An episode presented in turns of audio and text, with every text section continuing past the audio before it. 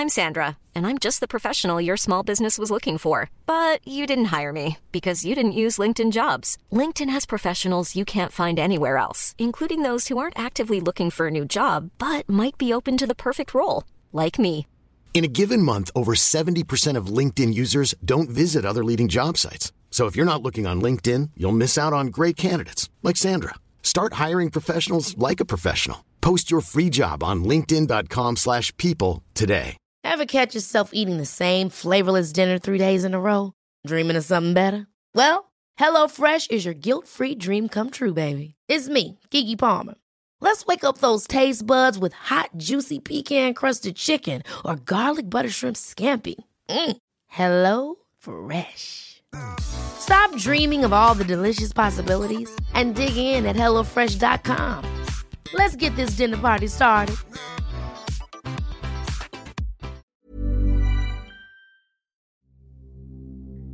Die eifersüchtige Königin. Abendmeditation und eine Einschlafgeschichte aus Afrika. Für die meditative Tagesabschluss, Entspannung, setz dich doch nochmal aufrecht in dein Bett. Finde einen Platz für deine Hände auf deinen Oberschenkeln. Deine Arme ganz locker.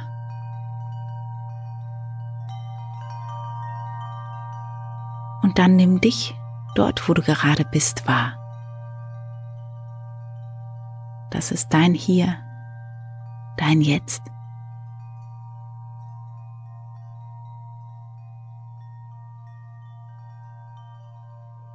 Nimm zwei ganz tiefe und bewusste Atemzüge.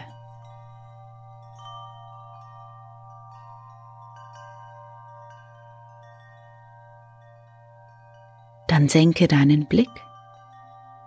Wenn du möchtest, schließe deine Augen und lege deine Hände flach aufeinander auf deinen Brustkorb.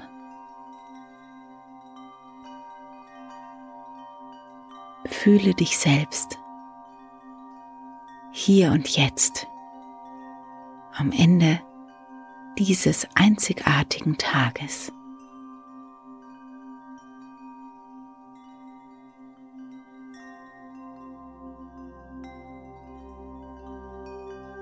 Spürst du, wie dein Herz schlägt?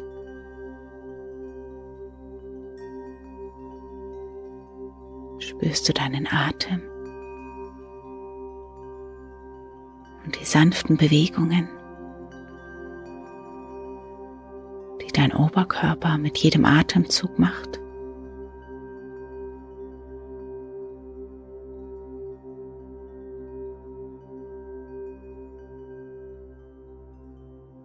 Schicke einen Impuls der Dankbarkeit zu deinem Körper. Ganz hochachtungsvoll dafür, was er rund um die Uhr leistet.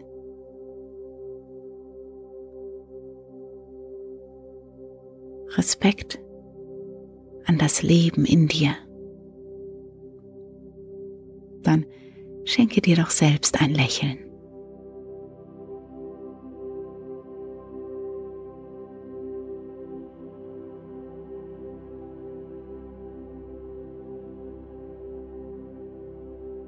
Deine Hände wieder entspannt nach unten sinken. Nimm zwei, drei ganz tiefe Atemzüge und bring ein bisschen Bewegung in deinen Körper.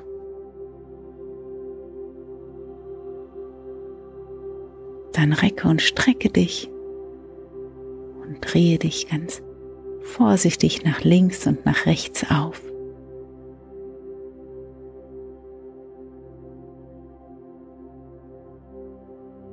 Gerne kannst du auch tief seufzen mit dem nächsten Ausatmen. Und vielleicht überkommt dich ja auch ein Gähnen.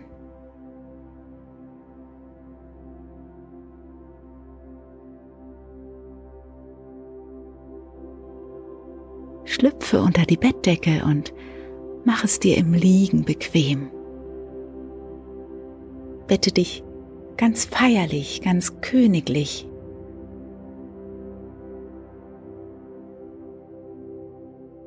Und wenn du es noch nicht getan hast, dann schließe jetzt deine Augen.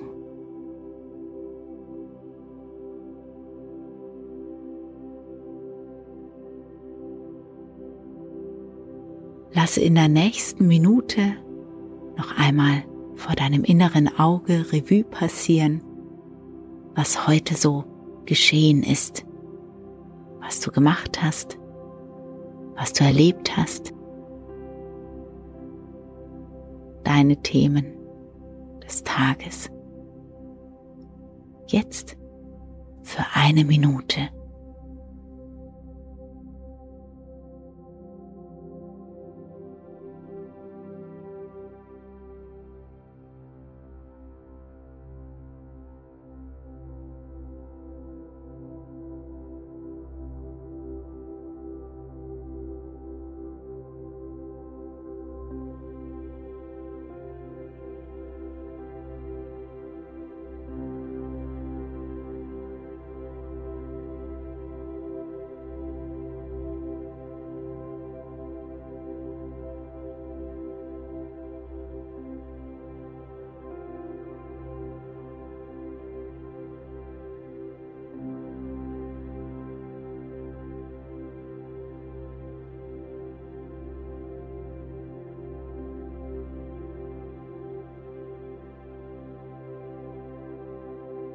Wofür bist du heute besonders dankbar?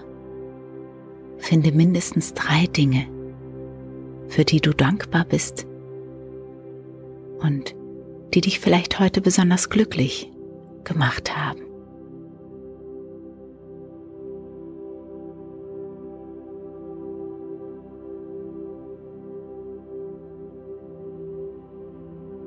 Dann lasse die Bilder des Tages verschwimmen, sich auflösen. Beobachte für ein paar Momente deinen ruhigen und gleichmäßigen Atem.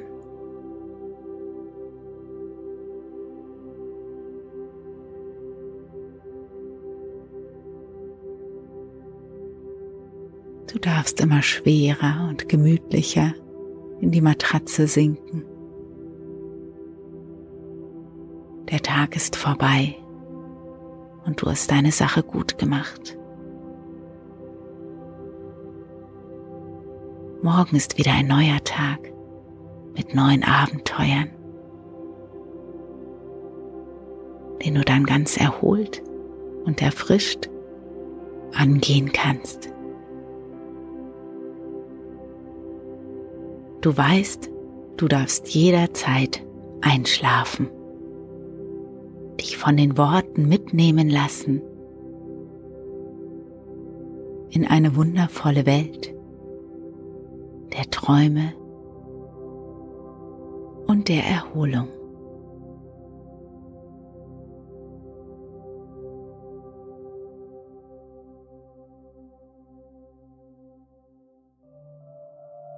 War einmal ein reicher König, der in einem prächtigen Palast mit vielen hundert Dienern wohnte. Die Untertanen liebten ihren Herrscher, der schon viele Jahre gerecht und milde regierte.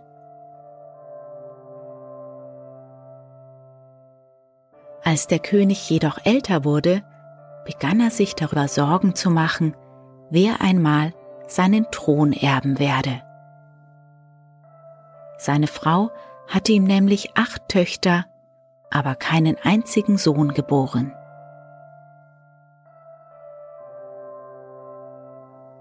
Da du mir keinen Sohn geschenkt hast, sagte er eines Tages missmutig zu seiner Gemahlin, muss ich mir eine zweite Frau nehmen. Du weißt, dass ich meiner Familie die Königskrone bewahren will. Die Königin sagte darauf, Wenn du dir nun eine zweite Frau nimmst, musst du mir versprechen, dass ich deine Hauptfrau werde und allein mit dir im königlichen Palast wohne. Für deine zweite Gemahlin kannst du ein kleines Haus in der hinteren Ecke des Parkes bauen lassen.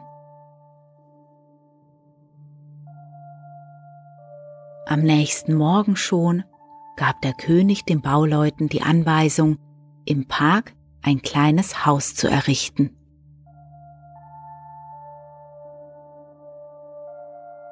Die Nachricht von der bevorstehenden zweiten Heirat des alten Königs breitete sich in kurzer Zeit im ganzen Lande aus. So kam es, dass bald viele reiche Väter sich in den königlichen Palast begaben und ihrem Herrscher die Hand ihrer Töchter anboten. Der alte König konnte sich jedoch für keines der jungen Mädchen, die fast alle im Alter seiner ältesten Tochter waren, entscheiden. Zum Verdruss der Väter entschied er sich schließlich für eine arme Jägerswitwe. Die Königin hatte ihren Gemahl zu dieser Wahl überredet. Denn sie sah in der armen Jägerswitwe keine ernsthafte Nebenbuhlerin.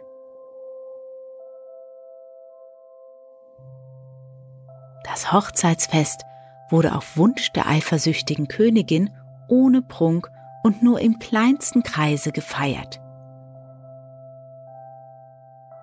Für die bescheidene neue Nebenfrau war es dennoch der schönste Tag in ihrem Leben. Das kleine Haus in der äußersten Parkecke erschien ihr wie ein großer Palast. In ihrer Freude merkte sie deshalb auch nicht die hasserfüllten Blicke, die die Königin ihr zuwarf.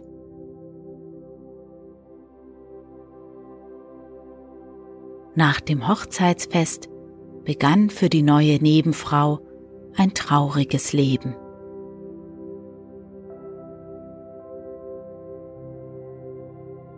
Sie hatte gehofft, von den Dienern als Herrin anerkannt und mit Achtung behandelt zu werden. Die Königin hatte jedoch allen Höflingen untersagt, der zweiten Frau ihres Mannes irgendeinen Wunsch zu erfüllen. Der alte König hatte von den Anweisungen seiner Hauptfrau nicht die geringste Vorstellung. Er wunderte sich nach einiger Zeit nur, dass seine Nebenfrau immer niedergeschlagen und traurig war.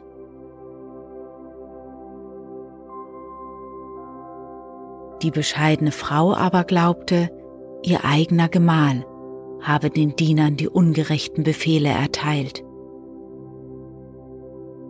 Und so wagte sie nicht, ihm die Wahrheit über ihr trauriges Leben zu sagen.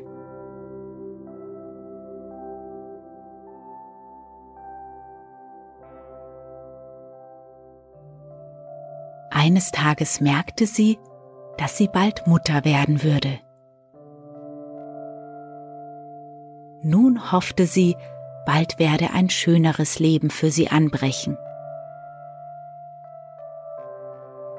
Sie lief eilig ins Haus und erzählte der herzlosen Königin von dem bevorstehenden Ereignis. Diese erschrak bei dieser Nachricht heftig. Sie malte sich mit Entsetzen aus, dass die Nebenfrau ihres Mannes einen Sohn gebären könnte. Daher sagte sie zu ihrer schwangeren Schwester, Du weißt, dass ich meinem Gemahl schon acht Töchter geboren habe. Wenn du ihm noch ein neuntes Mädchen schenken würdest, wäre er todunglücklich. Solltest du also ein Mädchen bekommen, so will ich es am Ufer des großen Flusses aussetzen. Unserem Gemahl werden wir dann berichten, du hättest ein totes Kind geboren. Solltest du aber einen Jungen zur Welt bringen, so werden wir sofort unseren Gemahl rufen.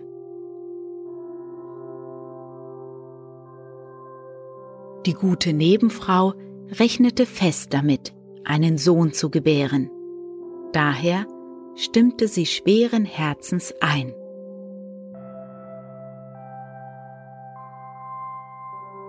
Die Königin hatte jedoch insgeheim beschlossen, auch einen Sohn ihrer Nebenbuhlerin am großen Fluss auszusetzen und zu erzählen, es wäre ein Mädchen gewesen. Am Tage der Geburt band sie deshalb ihrer ahnungslosen Schwester ein undurchsichtiges Tuch vor die Augen und sagte, meine Mutter hat mir früher auch immer bei der Geburt ein solches Tuch vor die Augen gebunden. Du wirst spüren, dass die Schmerzen dadurch nachlassen. Die gutherzige Nebenfrau bedankte sich für diesen Liebesdienst. Sie ahnte nicht, dass ihr die Augen nur verbunden werden sollten, um das Kind, sollte es ein Sohn sein, nach der Geburt unbemerkt entführen zu können. Kurz vor Sonnenuntergang gebar sie, zum Schrecken der Königin, tatsächlich einen Sohn. Du hast ein Mädchen geboren, rief die Königin in größter Erregung und verließ mit dem Knaben im Arm durch einen Hinterausgang den königlichen Palast.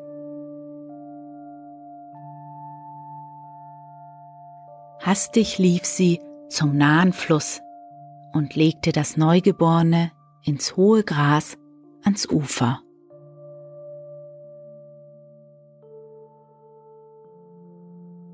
In ihrem Eifer hatte sie nicht bemerkt, dass sie von der am Fluss wohnenden alten Medizinfrau beobachtet wurde.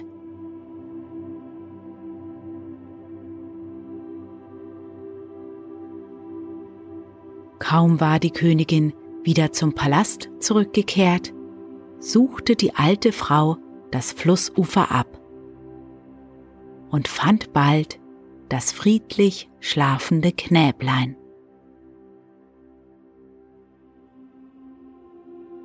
Sie hob es behutsam auf und nahm es mit in ihre Hütte. Dort gab sie ihm Milch, versorgte es bestens und legte es vorsichtig auf ihr großes Bett.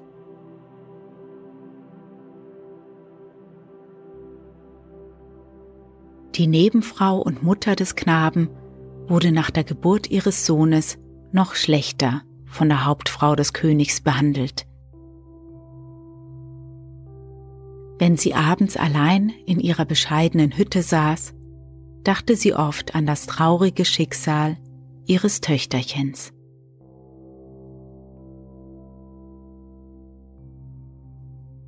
Mit Tränen in den Augen flehte sie die Götter um Hilfe an.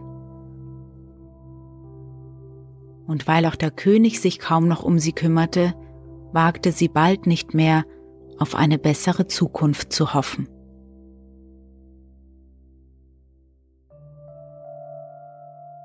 So vergingen viele Jahre, die angefüllt waren mit Leid und schwerer Arbeit.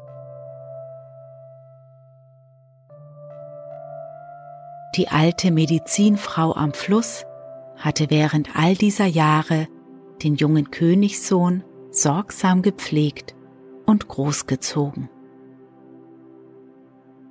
Den Nachbarn erzählte sie, der Junge sei ihr Urenkel aus einem fernen Land. Über das Geheimnis um die wahre Herkunft des klugen und hübschen Knaben schwieg sie wie ein Grab.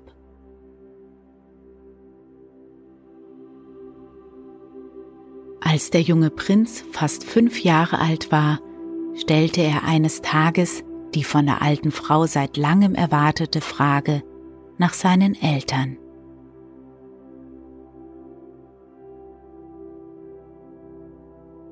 Da sich die Alte von Tag zu Tag schwächer fühlte und ihren nahen Tod befürchtete, entschloss sie sich, das Geheimnis seiner Herkunft zu offenbaren. Du bist der Sohn eines reichen und edlen Mannes, sagte sie zu ihm. Wenn du es willst, können wir deine Eltern besuchen. Wir müssen aber zuerst zum König gehen und um die Erlaubnis bitten, das Land zu verlassen. Deine Eltern wohnen nämlich in einem fernen Königreich. Der Junge brach bei den Worten der Alten in einen Jubelschrei aus. Wir gehen zu meinen Eltern, rief er und tanzte vor Freude in der Hütte herum. Der alten Frau traten beim Anblick des fröhlichen Kindes vor Rührung die Tränen in die Augen.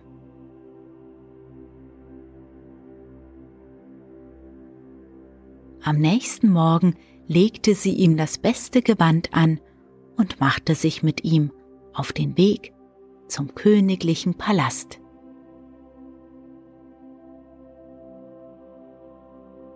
Unterwegs fragte der Junge aufgeregt, wird denn der König selbst uns empfangen oder dürfen wir nur mit einem Diener sprechen? Wir wollen hoffen, dass uns die Palastwachen zum König selbst führen, erwiderte die Alte. Als die beiden vor dem Palast angelangt waren, fanden sie die großen Tore noch verschlossen. Die alte Frau klopfte an, bis ein schläfriger Türhüter das Tor vorsichtig einen Spalt breit öffnete und sie nach ihrem Begehren fragte. Ich bin die alte Medizinfrau und möchte den König sprechen, sagte die Alte. Ich möchte ihm eine gute Nachricht bringen. Der König schläft noch, brummte der unfreundliche Türhüter. Ihr könnt so lange vor dem Palast warten. Ich werde euch rufen, sobald unser Herr bereit ist, euch zu empfangen. Der Türwächter verschloss daraufhin das große Tor wieder und ließ die Besucher in der Morgenkühle stehen.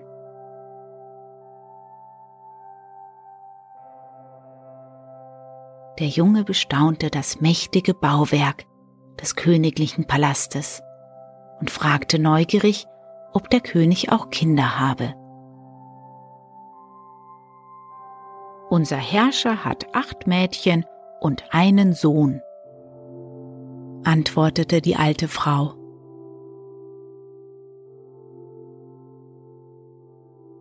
Als die Sonne schon hoch oben am Himmel stand, öffnete sich endlich mit lautem Knarren das große Palasttor.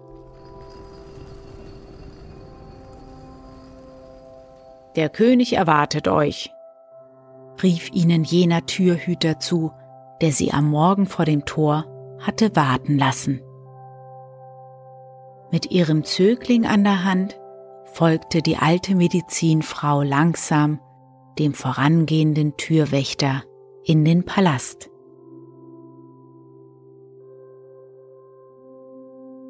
Der Junge besah staunend die vielen Diener, die geschäftig in den geräumigen Gängen des Palastes hin und her liefen. Am liebsten hätte er sich von der Hand seiner alten Pflegemutter losgerissen und wäre auf Entdeckungsreise gegangen. Nachdem sie der unfreundliche Türwächter durch die vielen Gemächer und Gänge geführt hatte, erreichten sie endlich den goldenen Thronsaal, in dem der König seine Untertanen zu empfangen pflegte.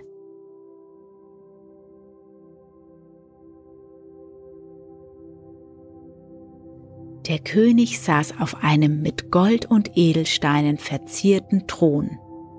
Daneben stand seine Hauptfrau. Was führt euch zu mir? fragte der König die Alte. Ich möchte euch, Majestät, unter vier Augen eine wichtige Nachricht bringen, erwiderte die alte Medizinfrau mit einer solchen Bestimmtheit und Würde, dass der König sogleich allen Dienern befahl, den Saal zu verlassen. Die Nachricht, die ich euch bringe, ist nur für eure Ohren bestimmt, Majestät. Ich bitte euch deshalb, auch eure Gemahlin möge den Saal verlassen, sagte die Alte mit einer Entschlossenheit, dass der König auch seine Hauptfrau aus dem Saal schickte. Sobald sie alleine waren, näherte sich die Alte ihrem Herrscher und flüsterte ihm lange ins Ohr.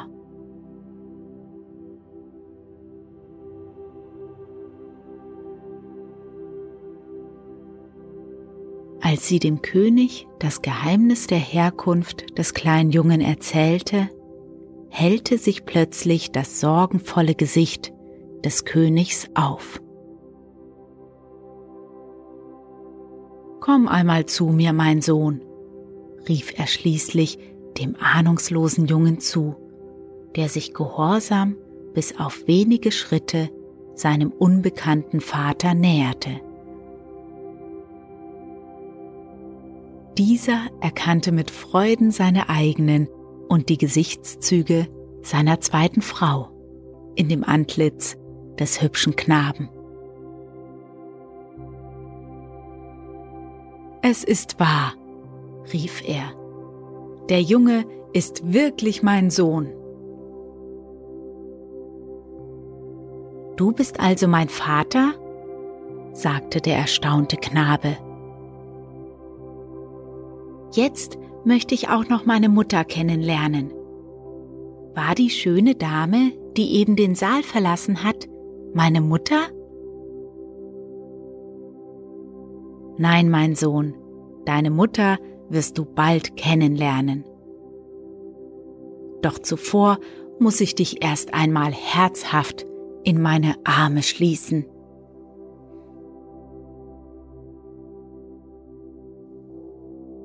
Der alte König drückte seinen Sohn fest an die Brust und strich ihm dabei über das Haar.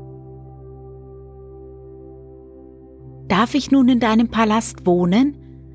fragte der junge Königssohn seinen überglücklichen Vater. Ich bleibe aber nur bei dir, wenn auch meine Großmutter hier leben darf. Ihr könnt beide in meinem Palast wohnen, erwiderte der König und umarmte nun auch die alte Medizinfrau. Der König ließ sodann seine zweite Frau rufen und erzählte ihr flüsternd die Wahrheit über die Herkunft des kleinen Prinzen. Ich bin deine Mutter, rief sie glücklich und umarmte ihren Sohn wohl hundertmal. Die eifersüchtige und hartherzige Königin ließ der König noch am selben Tag von zwölf seiner getreuesten Dienern zu den Grenzen des Reiches bringen. Und er verbot ihr die Rückkehr in sein Land. Die Nebenfrau wurde auf einem großen Fest zur einzigen Frau des Königs erhoben. Alle Bewohner des Königreiches freuten sich über die glückliche Wendung und verehrten die bescheidene neue Königin, die in der Vergangenheit so viel Leid ertragen hatte.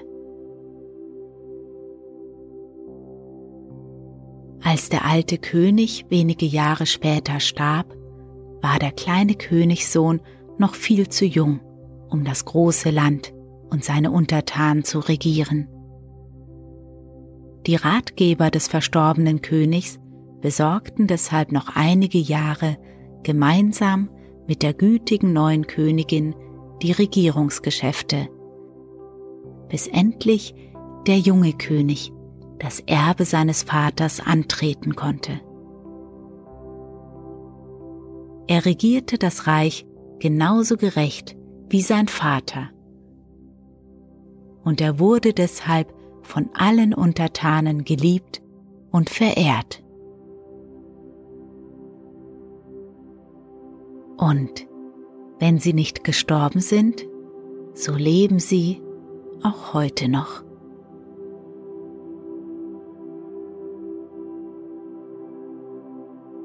Ich wünsche dir eine gute Nacht und schöne Träume.